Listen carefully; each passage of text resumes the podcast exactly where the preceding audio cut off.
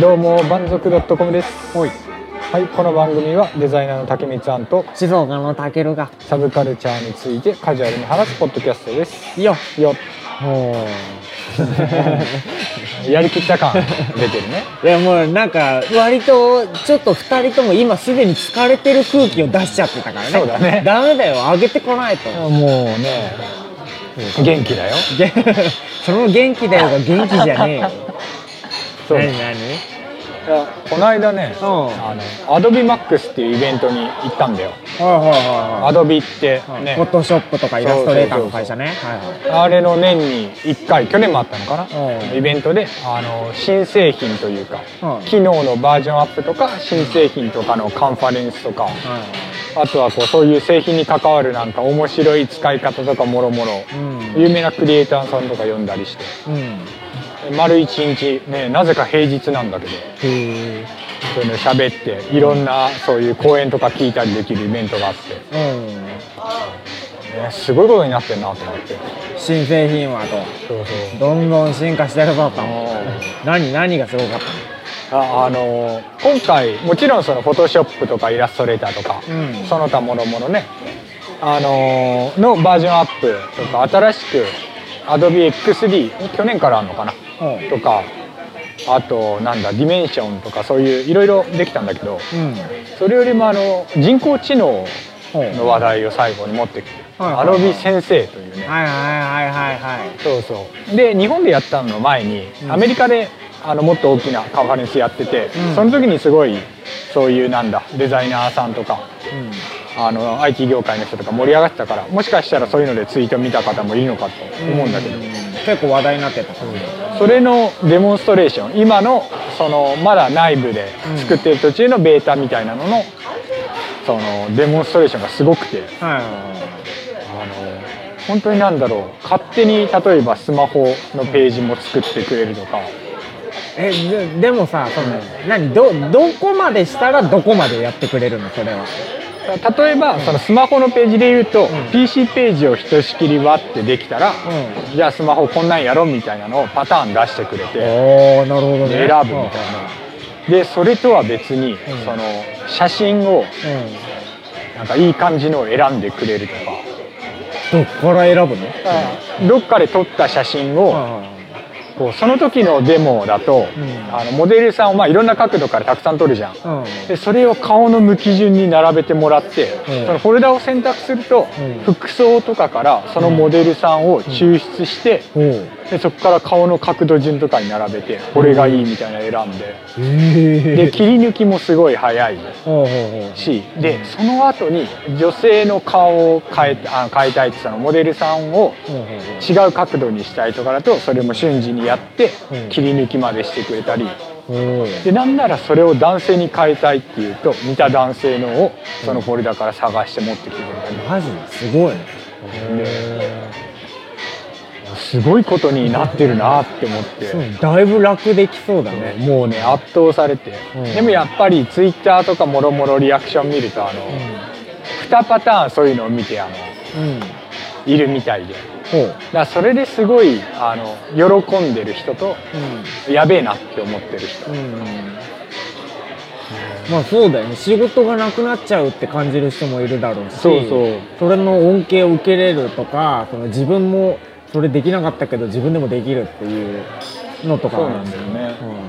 でまあそのアドビとしてもなんだけどもっとクリエイティブな方に時間を使って、うん。言ってしまえば写真を選ぶとか切り抜くっていうのはさ、あの労働的な側面が強いじゃない、だからそういうところはもう全部やってくれて、うん。であのもっとクリエイティブな方に力を入れてほしいっていうはいはい話、うんなのでそれはねもちろんその通りで、すごいだからもっと考える時間とかにすごい時間取れていいなと思うんだけど、あれもアドビ先生なの？あのさフォントのうんうん。あのスペーシングとかその何間隔、はいはい。ラインハイトみたいな？とかを自動で綺麗に整列してくれるっていうのもその機能？あれあれってもうあるんだっけ？えわかんないわかわんない。かんないわかんない。ああね。カーニングはまだそんなにあの、うん。オプティカルとかでうんある程度詰めてくれるのはあるけど、そこまで行ってないかなとは、うんなるほどね。でもいずれあの誰風みたいなうん。文字の詰め方とかもできるんじゃないのかっていうのをなんかの記事で深津さんだったかな？で読んだ気がする。例えばだけどあのエヴァンゲリオン風みたいなのとかでも。とかあのデザイナーの誰々さん風の字詰めをしたいって言った時にうん。それを学習して外国の方でもそれを日本語に落とし込んだ時こうだろうみたいな詰め方をできるようになるんじゃないかなるほどねそうしたらすごいよね。竹光さん的にはどっちの印象なの？嬉しいしすごい便利になるなっていう気持ちが、まあ、多かったは多かったんだけど、うん。うんあの自分が割と今こういうふうに仕事ができてるのって、うん。あの手の速さ的な部分もあのそこそこな割合であると思ってて、はいはいはだから他の人があのそこそこかかるものを、うんまあ、割と短い時間でできますよみたいな、はいはい。そういうところの優位性はなくなってくんだろうなっていうところで、うんだもっとそういうクリエイティブというかいはいはい。あのなんだろう。もうちょっと大きな視点で見ていく力をつけていかないとなっていうふうに思う。うん。まあまだ間に合う部分ではあるから。全然ねやばいね怖いね。どうなるんだろうね。それこそあのたけるさんの前に言ってたさ、うん。あの働かなくていいんじゃないかと似た匂いがあるよね、はいはいはいそういうだから簡単なこととかは全部やってくれてはいはもっとね有意義に時間が使えるんじゃないかっていう。いじゃあそのうち竹光さんがニートで何が悪いって言ってる可能性があるわけですね。あの考えることが仕事だからみたいな。いつの間にか自分があの思想家になってる可能性もね 大いにある。二人で思想家語り合う思想を語り合う番組になっちゃう。でも多分アーカイブがうそのアドビの製品に関するのと、うん。あとゲストで落合陽一さんってん最近「情熱大陸」に出てきたかな、うんなんかめっちゃ話題になってるね。そうそうそう。あの方もカンファレンスうん。喋ってらして。の多分ビデオのアーカイブが出てると思うから興味があったらね。見てみて。うん。見ると楽しいんじゃないかと、ちょっと興味ある。まあ今日はね、うん。そんな竹光さんもそういう仕事を普段やってるわけですけども、もう今年末ですよそうだね。もうあの年が2017年終わろうとしてますと、でまあ職場とかでもさはいはい。まあ今年の区切りということで一段落あの今年終わりますね。飲み行きましょうっていうことがね あるわけですよ。そうだね。そんなわけで今日はねうん。新年会忘年会とか、あの飲み会はいはいについてのいろいろうん。いろいろ対策だとか、うん。それやる上でこういうのがあったら便利だよとかはいはいはい。もろもろ話していこうかなと、はい。なるほどね、はいはいはいそうだね。早速だけどどこから行くのがいいのかな、あるあの忘年会の予定ってもう結構入ってる？予定がね自分がまあ仕事柄っていうのがあるんだけど、うん。割と12月って忙しいんだよね、ん。そうだからそんなにその会社でっていうのはないんだけど、うん。まあちょくちょくちょくちょくねそれでもやっぱり忙しいといえども忘年はしなきゃみたいなのはあるし。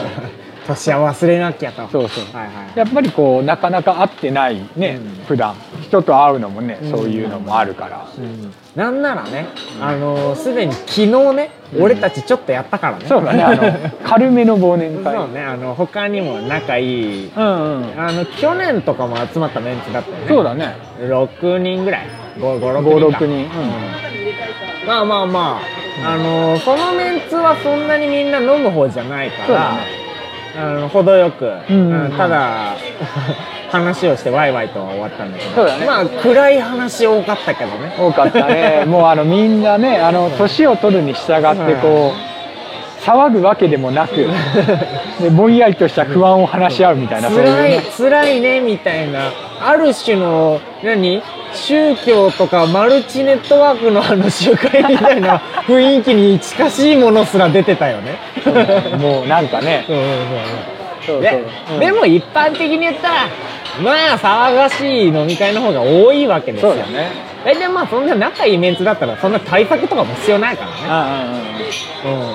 うん。別にどこ行って何しててもね楽しいメンツなわけだからねそういう場合は。でまあ忘年会とかそのお酒とかはさ、うん。必須なわけじゃないけども、でもやっぱなんだかんだあの飲む必要性みたいなのがちょっと出てきてしまう。あでお酒好きな人はまあ全然いいんだけど、あうん。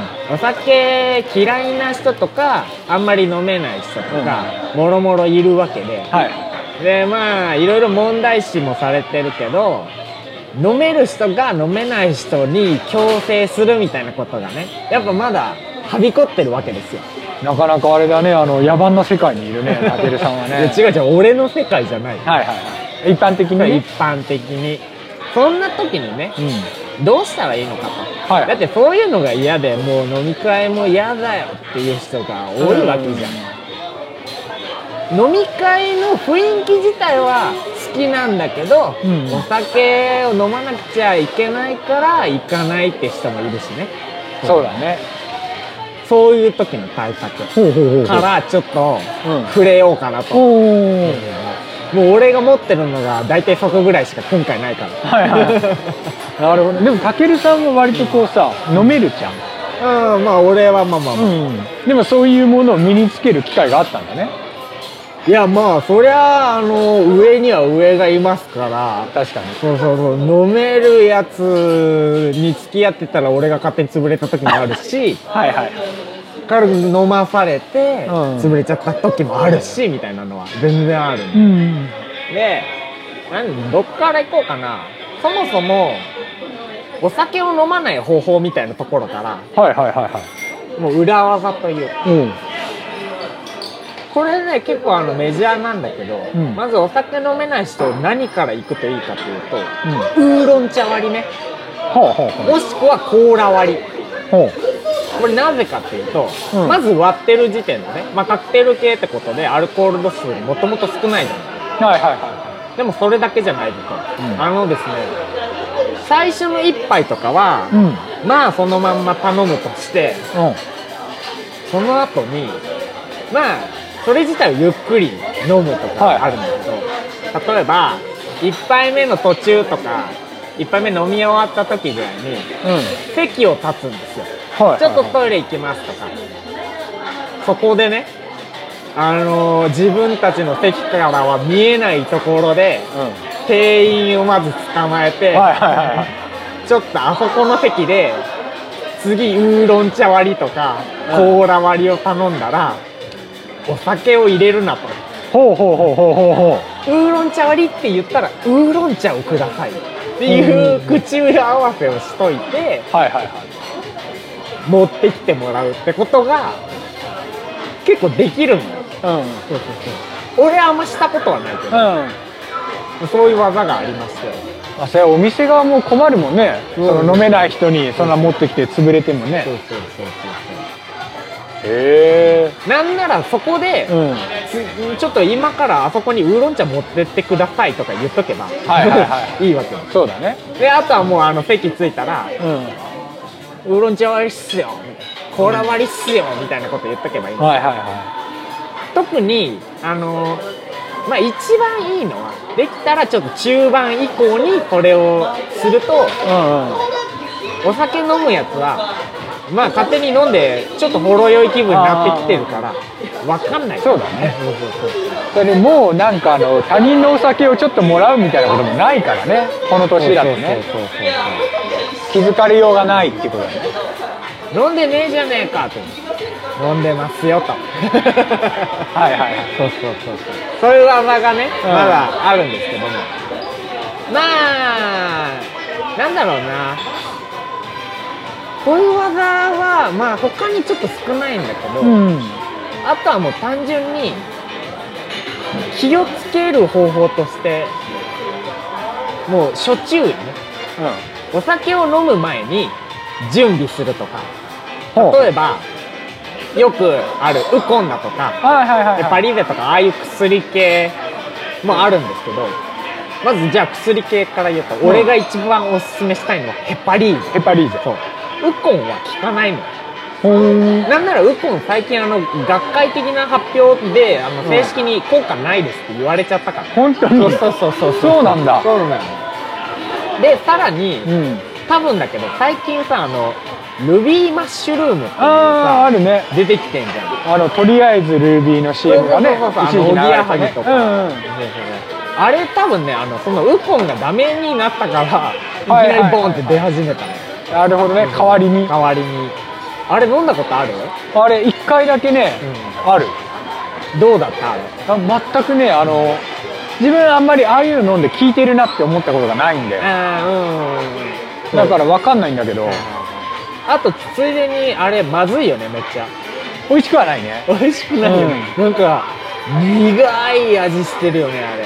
そんなでも飲めないほどじゃないんだけど、うん。あの進んでは飲まないな。う、そうなんだ。で俺がおすすめしたねヘッパリーゼは、基本的にパン味で、うん。でさっき竹光さんが言った通りあのーコンビニで一番安く売ってるやつって医薬品ではないから、そうだね。あのー効果が保証されてるものじゃないんですよ。うんうん。だから言ってしまえば気休めみたいなものなんだけどもあのーランク上のだとちゃんと医薬品とかはいはい。として扱ってるから、そっちはちゃんと効果ある。のね、うん。でも俺は普段いつもその一番安いのを飲んで割と他のを飲んだ中では一番なんかこう、はいは気休めになってるというだからすぐに手に入るものの中では一番いいっていうことだね。パイン味で美味しいし。はいはいそうそうはそう。だからまずヘパリーゼがおすすめだと、うん。それと別にねあのお酒を飲む前にこれを飲んどけばいいんじゃないっていうのがね俺、はいはい。牛乳ね。いああなんか聞くよね。そうそうそうそう。牛乳をねあのお酒飲む前に飲んでると胃とかに膜を張るわけですよ、うんうんうん。だからあのアルコールをねガードしてくれると。はいは多少いうんうん。だからもうあのもうね入念に準備をするなら飲み会前にヘパリーゼと 牛乳をね はい。はいあとさらにお酒を飲む前に食事をしろね。あそうだね。それはあるね。すきっ腹にねいきなり入れると本当にまずい。うん。だから食事牛乳ヘパリーゼを飲み会前。もしくは飲み会の最初に食事をガッとちょっと入れるまあただ最初はね乾杯があってある程度飲まないといけないから、まあそんな一口二口でいいからね、だからその最初にね前もって胃に入れておくとねそうそうそう安心だよ。そでそっから飲み会がね進行していく途中で気をつけること。はいはいはい。あのねまあこれしにくい場合もあるんだけど、お酒とおんノンアルコールのものを1対1ぐらいの割合でちゃんと飲む。うん。一番水がいいんだけど、はいはいはい。アルコール飲んだ分だけ水飲んだらすげえ楽になる。本当。水めっちゃ大事。水絶対飲んだ方がいいよ。うんその飲み会前もそうだしうん飲み会中もそうだし飲み会後もねはいはいは水めっちゃ飲んでいなるほどだねけど竹光さんとかもさ、うん。あのお酒そんなに飲めないじゃん。そうだね。だから合間合間にさ水めっちゃ入れてったらさ、うん。全然変わるよ。ああ薄まる？そうそうそうそうそう。そうなるほどね。あのスポーツドリンクがさ、いい説と悪い説があるじゃん。はいはいはいあれはどうなの？俺ねなんだろう。俺悪いとはあんまり思ってない。から、うんどっちかっていうといいとは思うんだけど正直そんなに気にしてない、はいはいはい。まあ、吸収力良くなっちゃうからダメとかは言うじゃん。そうそうそう。でもなんか飲んだ方がいいみたいなさ、うん。人もいるじゃん。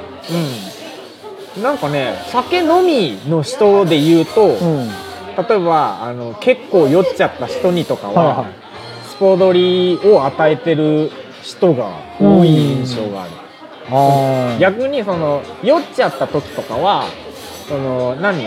水だけよりはちょっと砂糖とか糖分が入ってる方があの体にねシュッと入るから。ああなるほどね。その水自体の効果を高めるみたいな。そうそうそうそう。だからどっちかっていうと経験則的にはいははい。いいんじゃないか、なるほどね。説を支持しちゃあうざっと言ったけど俺の飲み会前飲み会中の対策はそんな感じ。だ、なるほどね、そのあれは面白いね。あの何一番最初に話したさ。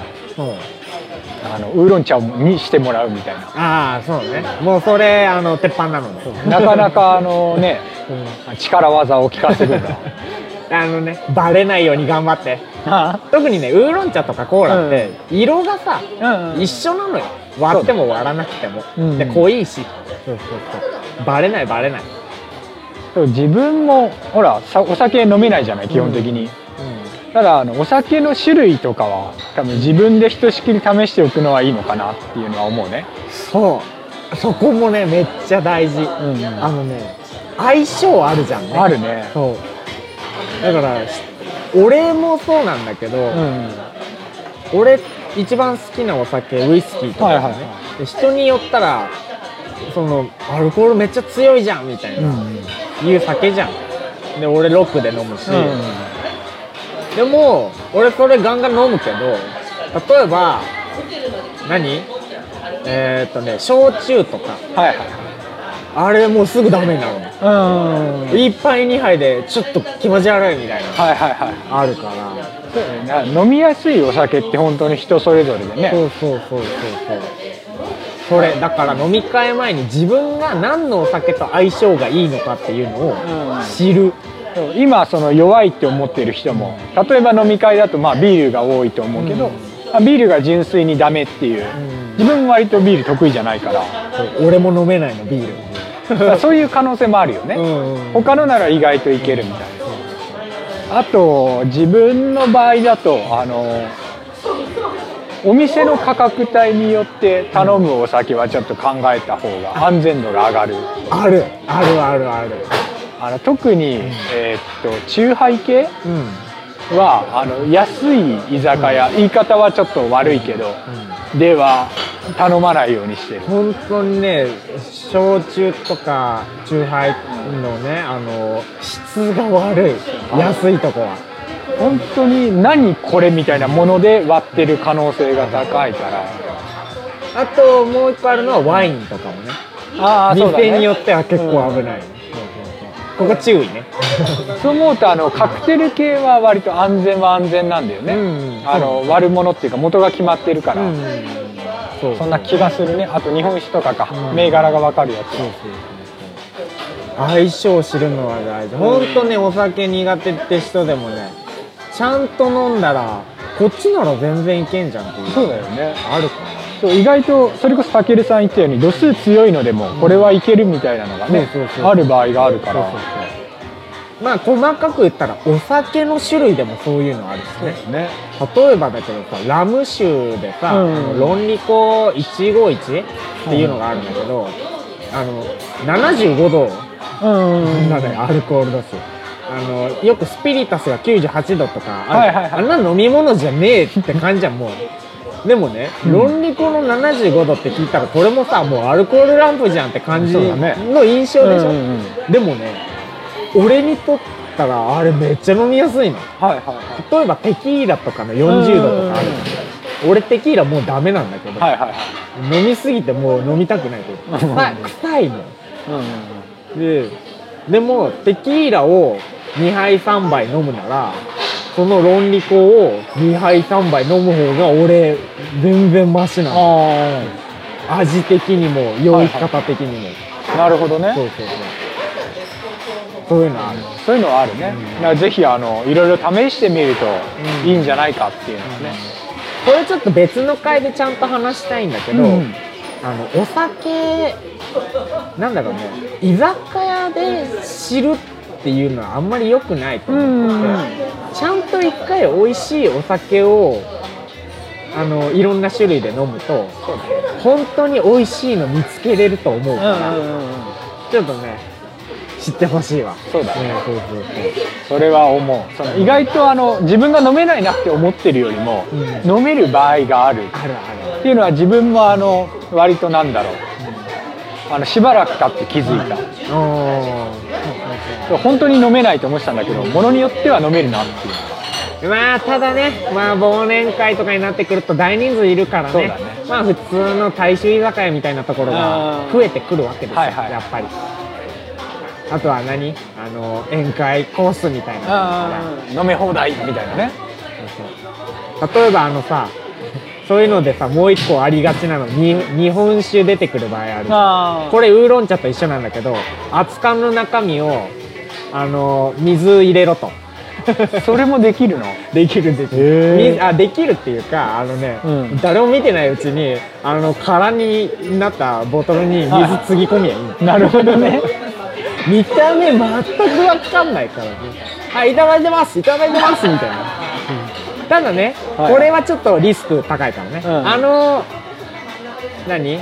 あの熱燗とかは人がこう使う可能性あるああそうだね。そこはちょっとリスクあるんだよはいはい。そうね。飲み会対策。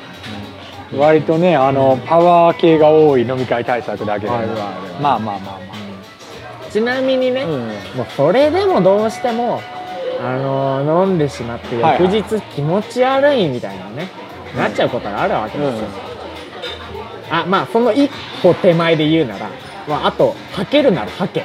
あ そうだね。もう吐け吐く練習する人もいるぐらいだからね。本当、あのバッて飲んで、なんなら口に含めたままトイレに立ってトイレで吐いてもいいと思う。あの口に含んだやつね、はいはい。